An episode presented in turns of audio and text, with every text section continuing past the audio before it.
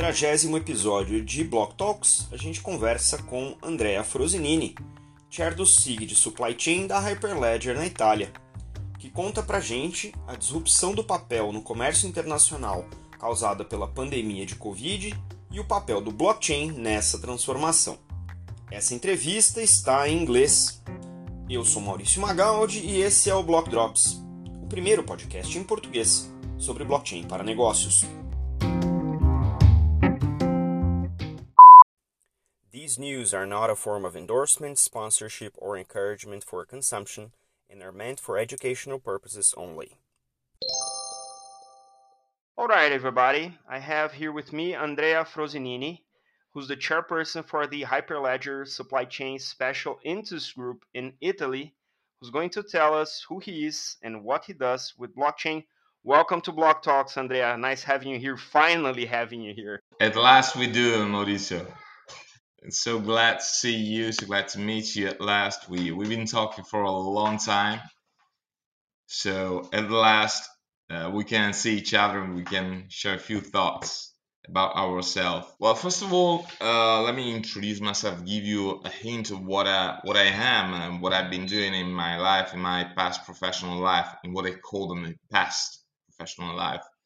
Uh, I'm a trade finance manager slash specialist on the traditional side. You know, I haven't worked for banks actually in my entire life. I've been working for multinational companies. Uh, the most famous one is Alfa Laval, a Swedish company, and Bobst Group. Then I started out my freelance career in trade finance, and out of 2018, I got interested in enterprise blockchain solutions, um, permission ones. So it was, uh, you know, love first sight with the technology. I thought at once that technology fitted immediately, you know, what trade finance, supply chain finance is. It fits perfectly. And my opinion, it gives huge, huge benefits to the whole industry. Um, as I said, I'm a traditional guy in trade finance. We're working on let's credit guarantees, open accounts, you know, supply chain finance on the traditional side. It's an ancient industry. I'm used to say that we invented uh, trade finance here in Italy, by the way, here in Tuscany, a few miles away from the place where I live now, and we make it widespread all over the world because the first letters of credit that were created here just from Siena to Florence to, to carry goods on the river so we did invent this kind of things. Um, if you look at the industry, actually, over the centuries, it had very little technological innovations. It is massively and still is, at least the mindset of the operators, traditional one. Uh, it is very linked to paper. So paper stands, paper counts, paper is the medium, you know uh, nothing to nothing against this, Mauricio, but you know you can understand that being in physical space and space and being so linked to the physical space, it is exposed to major disruption. And this is what has happened early in 2020. COVID came and the industry was exposed to some disruptions, to some frictions which were evident in dealing with, you know, LCs in the operational side, causing huge troubles. You know, we we have undergone this. We we just trying to get out of this nightmare. You know, uh, I'm used to call this the quasi perfect storm because of of course with casualties. But you know, the pandemic gave us a huge opportunity to go for innovation. Um, which the industry does need it, of course. And blockchain, once again, is the perfect fit for capturing and gathering other technologies. So that's where I started out. You know, uh, I was already in the community of uh, Hyperledger as one of the members of the SIG in supply chain and trade finance. The earliest of 2020, I was asked to step in as chairperson for Hyperledger Trade Finance Group, which I did and it was uh, um, I mean, you know, I'm prone to define this sort of mission because of this. You know, um, it's uh, it's voluntary actually, so it's non-paying. You can uh, start your own projects within the community. But it's paying off, you know, in creating a huge network of professional gathering to, together periodically and, you know, sharing some nice insights what's going on in space of uh, blockchain for trade finance and supply chain finance. Um, we all, all of these months, you know, uh, we've been uh, setting ourselves at the crossing point of several digital initiatives going on around the world. And maybe you understand you heard about you know the the ITFA, DNI, the digital negotiable instruments, um, BAFT with the digital ledger payment commitments, the so-called DLPC, uh, with the Terra initiatives led by Mr. Achille D'Antoni, a good friend of mine. So we're there, we're sticking up to the Digital Standards Initiative in Singapore as we're deeply focused into the APAC region. Um, so this is what we're doing, you know, we, we're trying to cast a good light on the different initiatives that are going on and being massively sped up by the, the COVID-19, you know. Uh, we we trying to carry light also here in Italy uh, by organizing meetings where we make the points on the adoption of the MLETR, the Model Law on Electronic Transferable Records.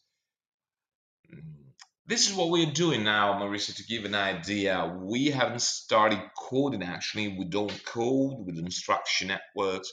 We more of a gathering point for brainstorming, making point on the different solutions and crossing them. Uh, this is what we have done so far. Besides this, uh, we realized you know all of these meetings, over this all of this activity, you know the trade and trade finance is indeed the backbone of uh, international trade. Um, we don't define ourselves any longer as trade finance. We are trade and trade finance. So you see how this discipline is hybrid. It has a hybrid nature because it crosses its path with so many other disciplines. You know, you see how similar this is to supply chain, for instance. We're talking about trade finance. We're talking also about supply chain finance, to name one. Um, we had SIGs, special interest group for capital markets, indeed trade finance, delves deeply into capital markets because these operations has to be financed, you know, in a good way. So early this year, you know, we realized how important is internal cooperation within the Hyperledger community. Uh, the cooperation has already been kickstarted, you know, in 2020 with some good projects. We we had research being published on the Chinese blockchain infrastructure. Uh, so we internally with some chairperson uh, of the Hyperledger community, we brainstormed and say, hey, why don't we try to approach ourselves? And we had a very first meeting uh, an intra-SIG meeting detailing, you know, the beauty of ISO 20022, which you know is a migration platform by Swift, which also you know touches deeply on crypto and on you know related stuff. Uh, and see, on 24th of March we have this joint meeting.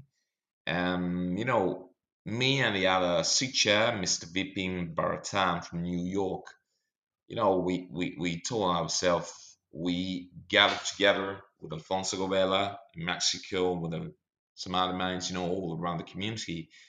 We said, hey, we have to break the silos. We can no longer afford thinking in silos.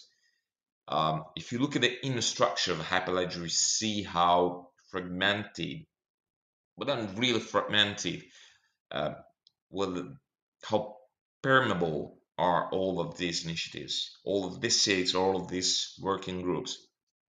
And you know, by meeting each other, realize, hey, uh, we share some insights, we share some ideas. It's beneficial what we are doing. Why don't we bring this to the attention of the community first, internally and externally as well, to CASA some more minds, some more initiative. And we said ourselves, we have to break silos. We don't like silos. In the end, enterprise blockchain solutions, permission ones, if you think well, Mauricio, they, they do create some silos and you have to make them cooperate.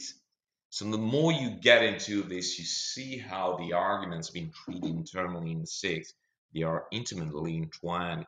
You can no longer think about, you know, trade and trade finance without thinking of sustainability, without thinking of climate change, without thinking of supply chain innovation.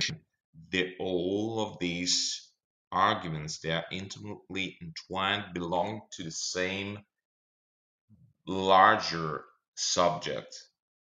Is it trade? Is it trade finance? What it is, I don't know. But you have them entwined and deliver a global uh, initiative.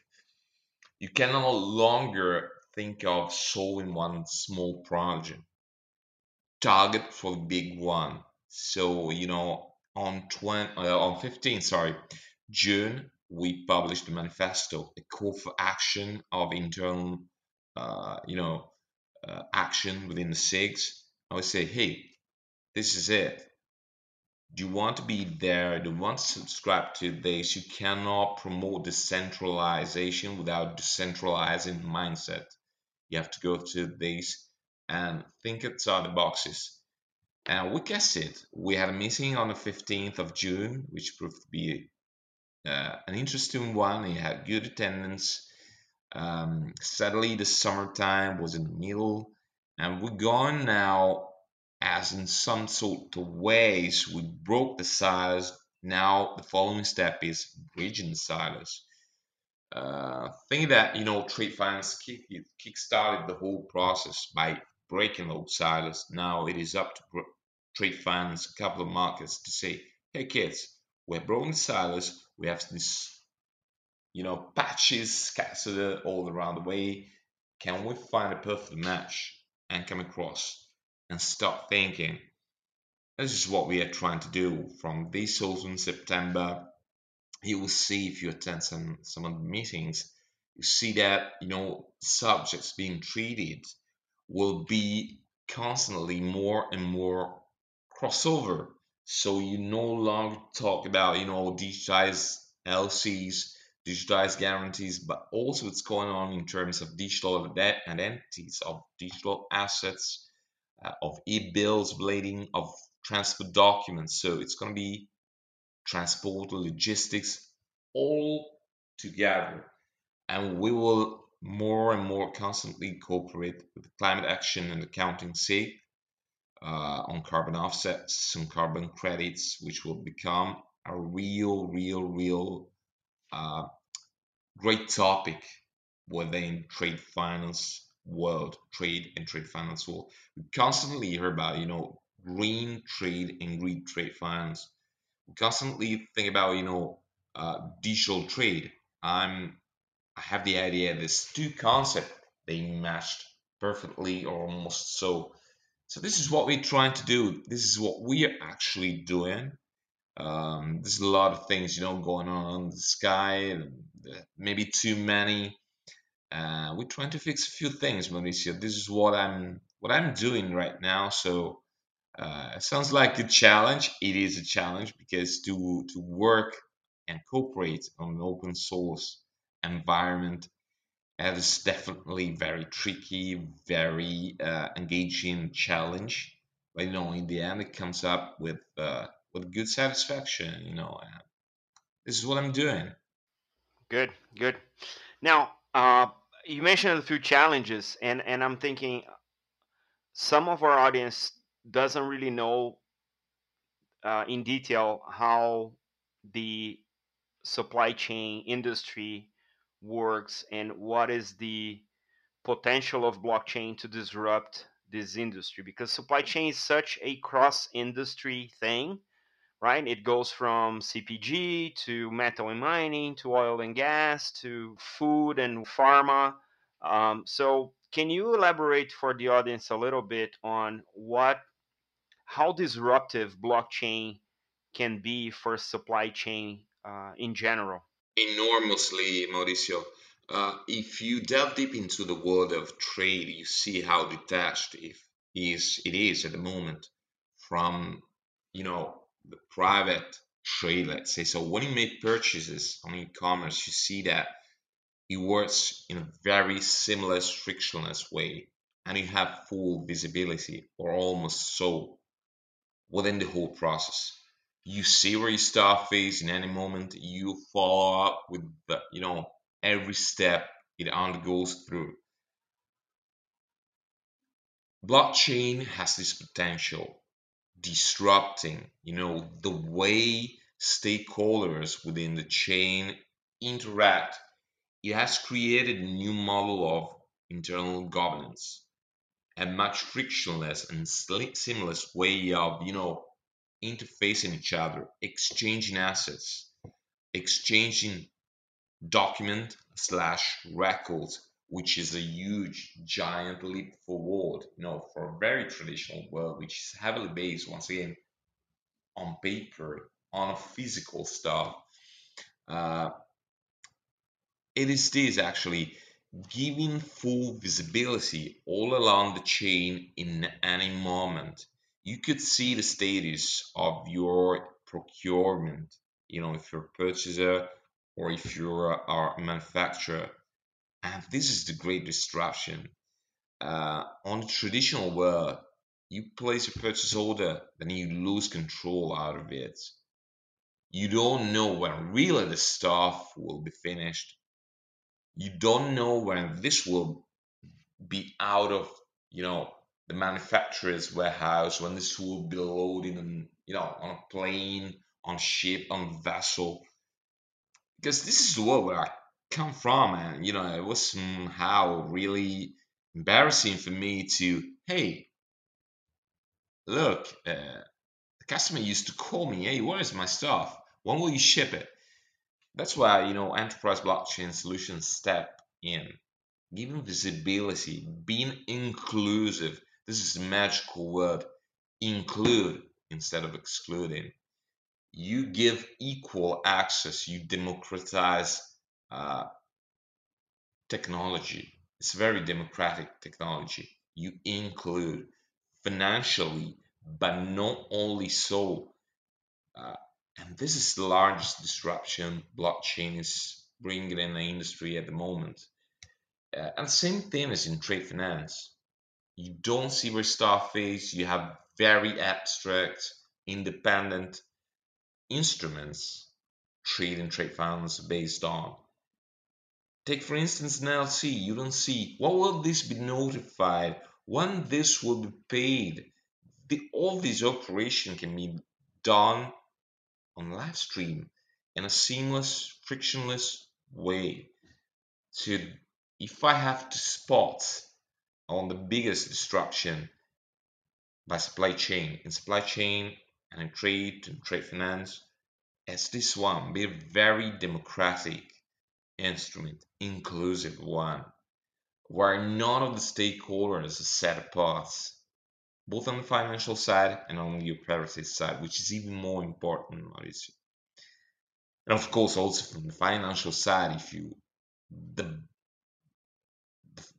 the, the, the sooner the better it is, you enhance the capital return on the sales, of course. So this is one of the main advantages. Absolutely. Now you you made a parallel between paper and the uh, mass that COVID did in the industry when it hit, and I'm assuming there's also a counter parallel, which is when everything's digital and no paper is needed, then a complete remote and distributed operation can take place regardless of how the state of the world, right? Now, moving from paper to digital and then to blockchain is not an easy task. So, what have been the challenges that you have found in the industry to move from paper to digital to blockchain? and how have the companies that are involved uh, tackle those challenges and turn them into a progressive existing reality? The very first challenge that I've been put in front of is, you know, an educational one. Um, there's a lot of confusion about blockchain. You know, it has the same word defining blockchain and DLTs in the end because we're talking about DLTs. Uh, and, in everybody's minds, know, blockchain as crypto, blockchain is Bitcoin, is Ethereum, that's all. Permissionless stuff, uh, foggy operations. As I said, we're talking about ecosystems. Call it like you want, call it blockchain, call it DLTs. There are ecosystems which has very little to share with Bitcoin, with you know the crypto stuff. They can come across, you know, and delivering good solutions, but in the future. Uh, so the very first thing is to change the mindset in this respect.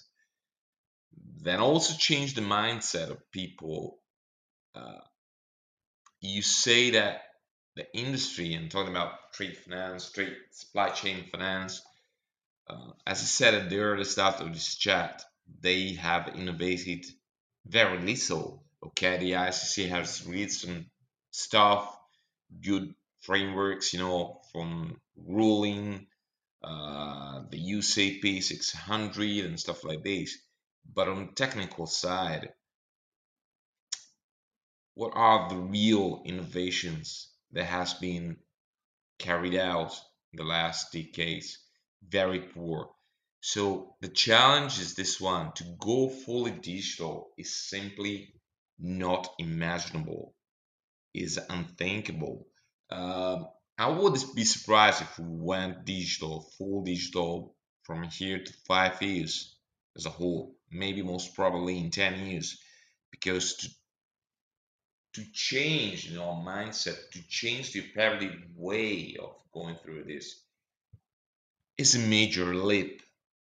You realize, and banks do realize the importance of going stream, of going seamless to going frictionless, but they have invested massively, you know, over the last decades in legacy systems, and now to ask them to reinvest in further technology, how can do that?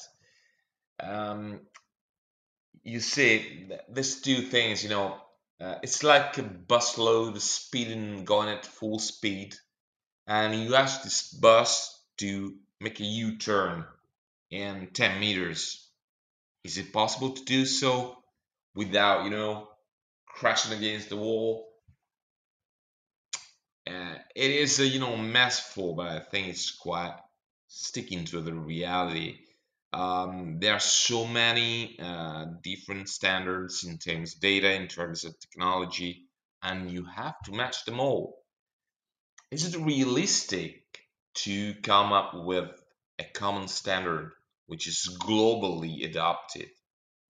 Is it right to do so, furthermore, uh, in a blockchain space? Because blockchain is, you know, related to freedom and to difference of approach so probably we won't come up with a single standard. So what about setting the ground with a globally acknowledged bulk of standards that can cooperate with each other? We have the technology to do so. We have JSON, we have XML, we have ISO 20022 with so many things that can enhance this. Uh, so you see, many standards, uh, being so stuck on legacy systems um, and a problem of education to technology. Uh, it's most of the operators are quite aged. Myself also is quite aged. I will turn 50.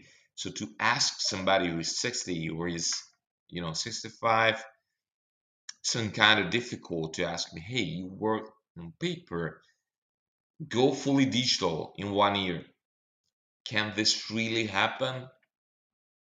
Some kind of weird. You should pick up the right people to do so, and I'm not sure this is going to work. So you have to wait maybe for a generational turn. for generational change. Um, these three things, you know, major challenge that I have faced all of this month, basically. One thing that you and I have uh, talked about online a few times is also about data quality. And I know that data quality is um, a challenge for probably all industries. But coming from a paper ridden industry where not only companies and systems are siloed, but data is also siloed, and more often than not, uh, being siloed also means that the quality is not verifiable. Um, how do you think companies can tackle the data quality challenge to then enter this new era of digital supply chain? You managed to do so when you think about, you know, not only in blockchain terms.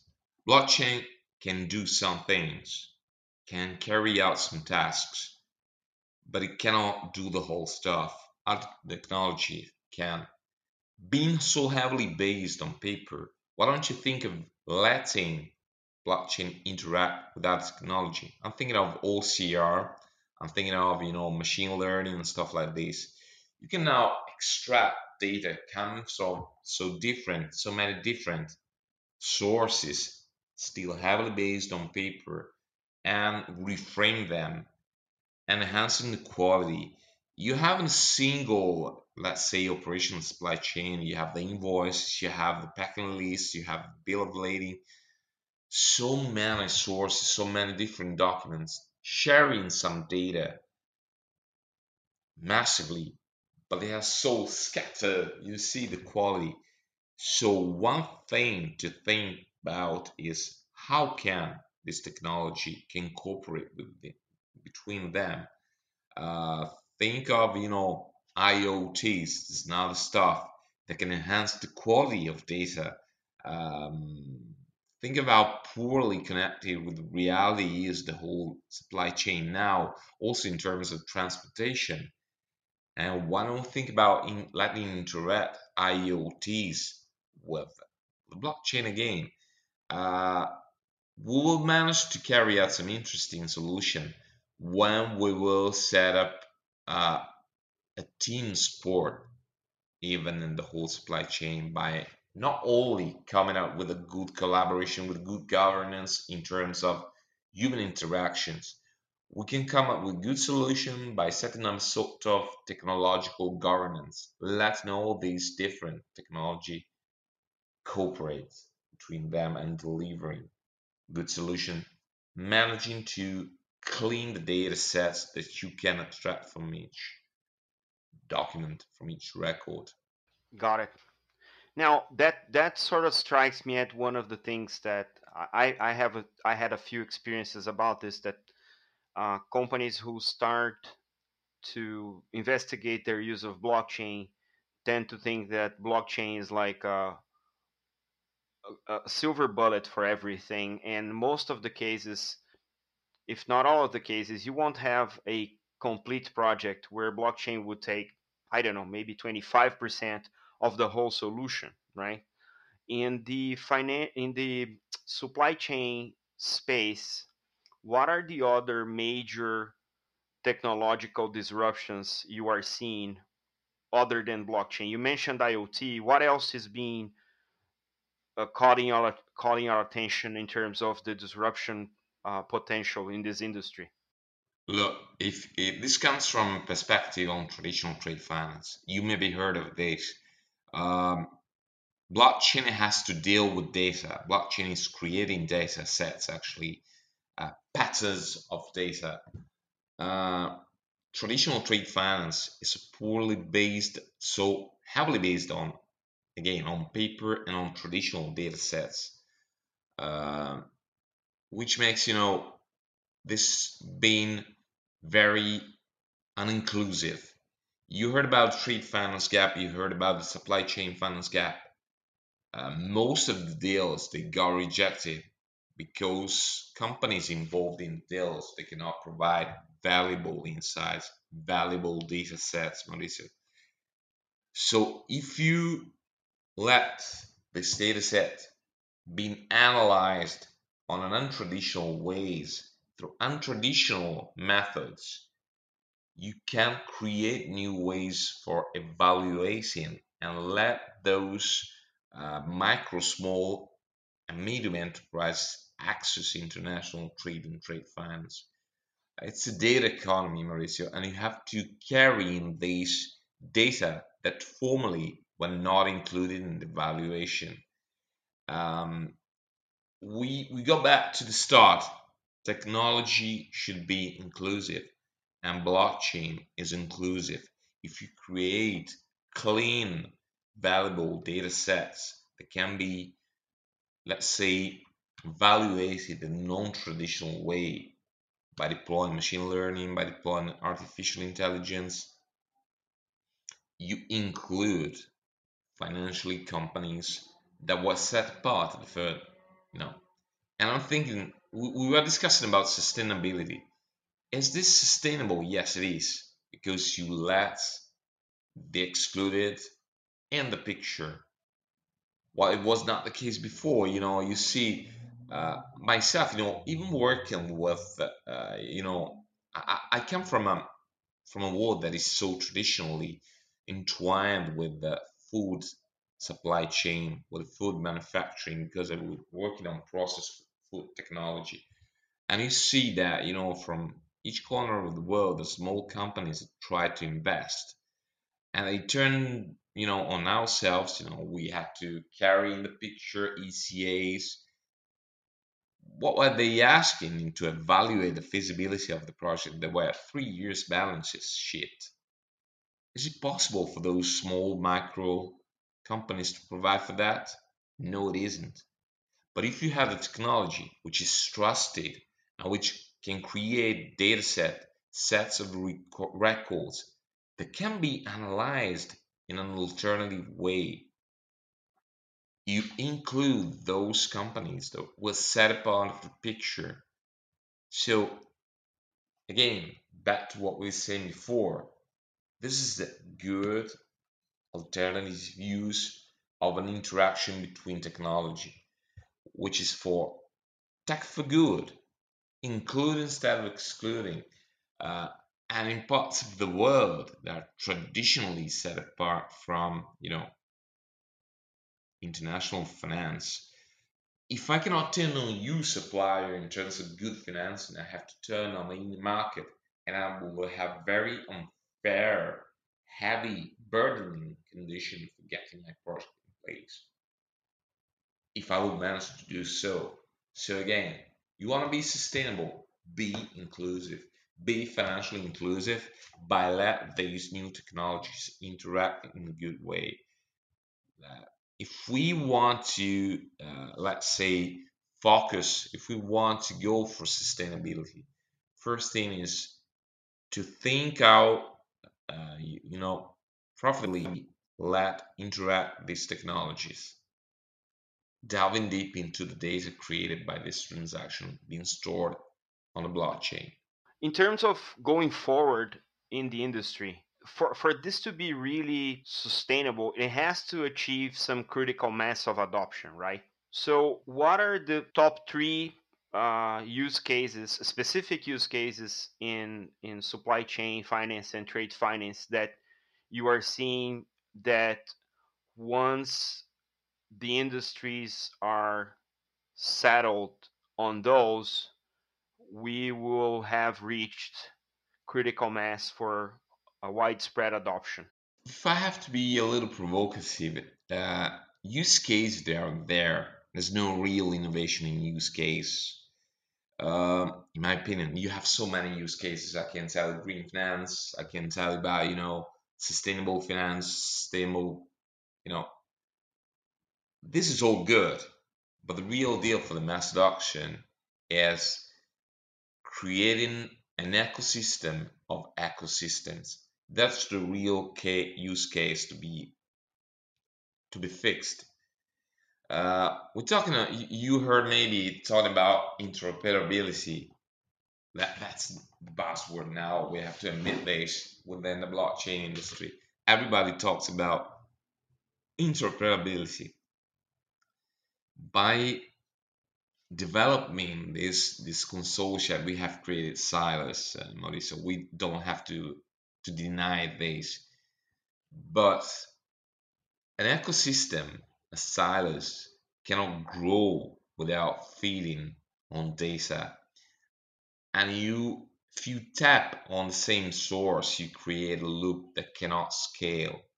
If you want to go for widespread adoption and going globally, you have to create an overstructure where all of these initiatives, where all of these silos, where all of these ecosystems can feed themselves and cooperate with between each other. Uh, I did mention on purpose, you know, uh, the standards probably will never come out with a single one as it happened for internet. But if you set, you know, the ground for the interaction between all these ecosystems, it's gonna work. Then we can go for widespread adoption. If I have to scope for use cases, this one, could it be a public permissionless blockchain? It could be. It's already there, but you have to find a way to let this ecosystem interact with this macro ecosystem in a good way.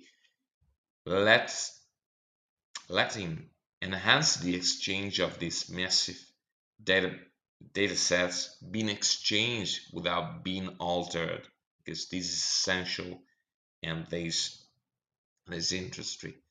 So just one thing, just one use case, but this is the deal you get widespread adoption once this fixed.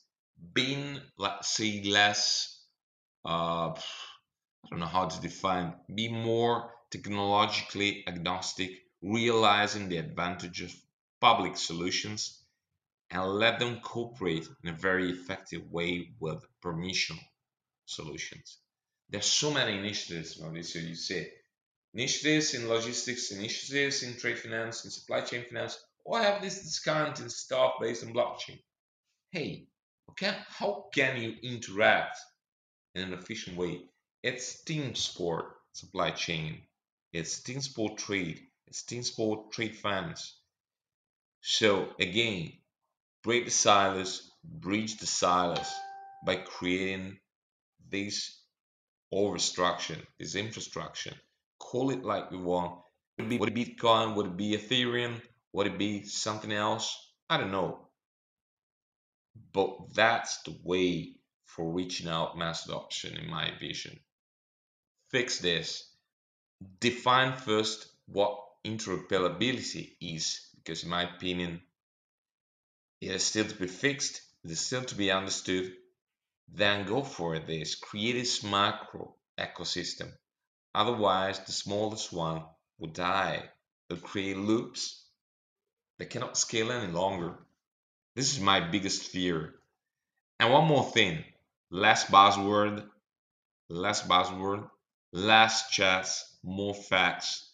If you want to go for widespread adoption, let the industries involved touch the technology. Let them see what it is about. Let them touch the benefits that this technology can bring because otherwise people will start thinking hey this is only bullshit this is only marketing which is not because blockchain and we have to realize this as a consolidated or almost so technology it's no longer buzzword it's over there there's so many things going on in the space so again create the ecosystem micro ecosystem then let people let stakeholders touch feel the advantages that it can carry out. Absolutely. Now uh, we're approaching our uh, allotted time, and I want to uh, open to you, Andrea, to you know uh, say your final message to our audience. Uh, it was a pleasure having you here after a long, long time that we've been planning this. But yeah, I mean, how people can reach reach out to you on socials if you have anything coming up like events or if you're you know putting out a book or other podcasts um, it's up to you thank you yeah yeah basically I, am very active on social social media. Basically on linkedin you saw this you know i'm posting regular on a regular basis even on weekends. So the best thing you know to reach out to me is through my linkedin profile. I know my family name is quite a tricky one, and maybe you know you have to point this out. Visually. Uh, but you can reach out to me. Uh, you can reach out to me on the Hyperledger Trade Finance Special Interest Group page on LinkedIn. We have, by the way, also a wiki page. You can, you know, reach out to us on our mailing list. So you have these three things. Uh, the message that I'm giving the audience is this one: stay tuned we're going to be back on September 7th uh, in a quite unusual time slot because of the APAC region. We're going to team up again at 9.5 a.m. CET time, you know, Rome time, which is feasible for the APAC region, of course. And we're going to have, we're going to guest Mr. Bhaskar Dasgupta from Abu Dhabi Global Market, detailing what's going on in the Arabian Emirates so it's going to be a pretty interesting stuff. We're going to be up again on 21st September with one more speech about the TUID, the fully TUID. Um, so we're going to guest the guy Michael J. Darden from USA, and it's dealing about logistics. So you see, this is a whole calendar which is about to be drawn from here to Christmas time, and we're trying to deliver good quality, you know, stick to us and you can reach out to us anytime you like. It's awesome. Uh, looking forward to those. I hope I can uh, make to some of those events because I've been missing out on a few because of the schedules are not necessarily connecting. But yeah, thanks again, Andrea. Congratulations on the work and looking forward to hearing more about the, the supply chain SIG. Thanks so much.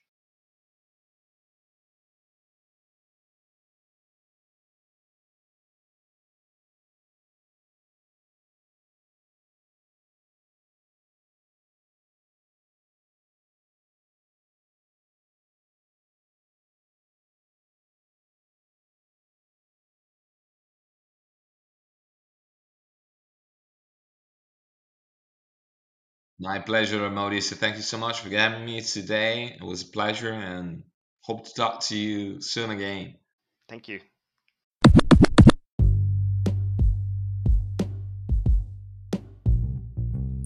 Block Drops podcast is available on Spotify, Anchor, Google Podcasts, and Apple Podcasts, and most of the major podcast platforms.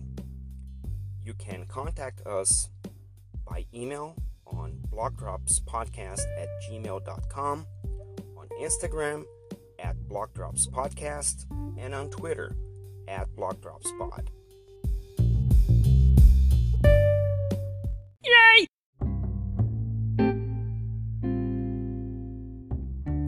E um agradecimento vai para o André, que tomou aí um tempo no sábado para falar com a gente e também para compartilhar diversos links com vocês que estão na descrição do episódio. A gente fica por aqui. Até a próxima. Tchau.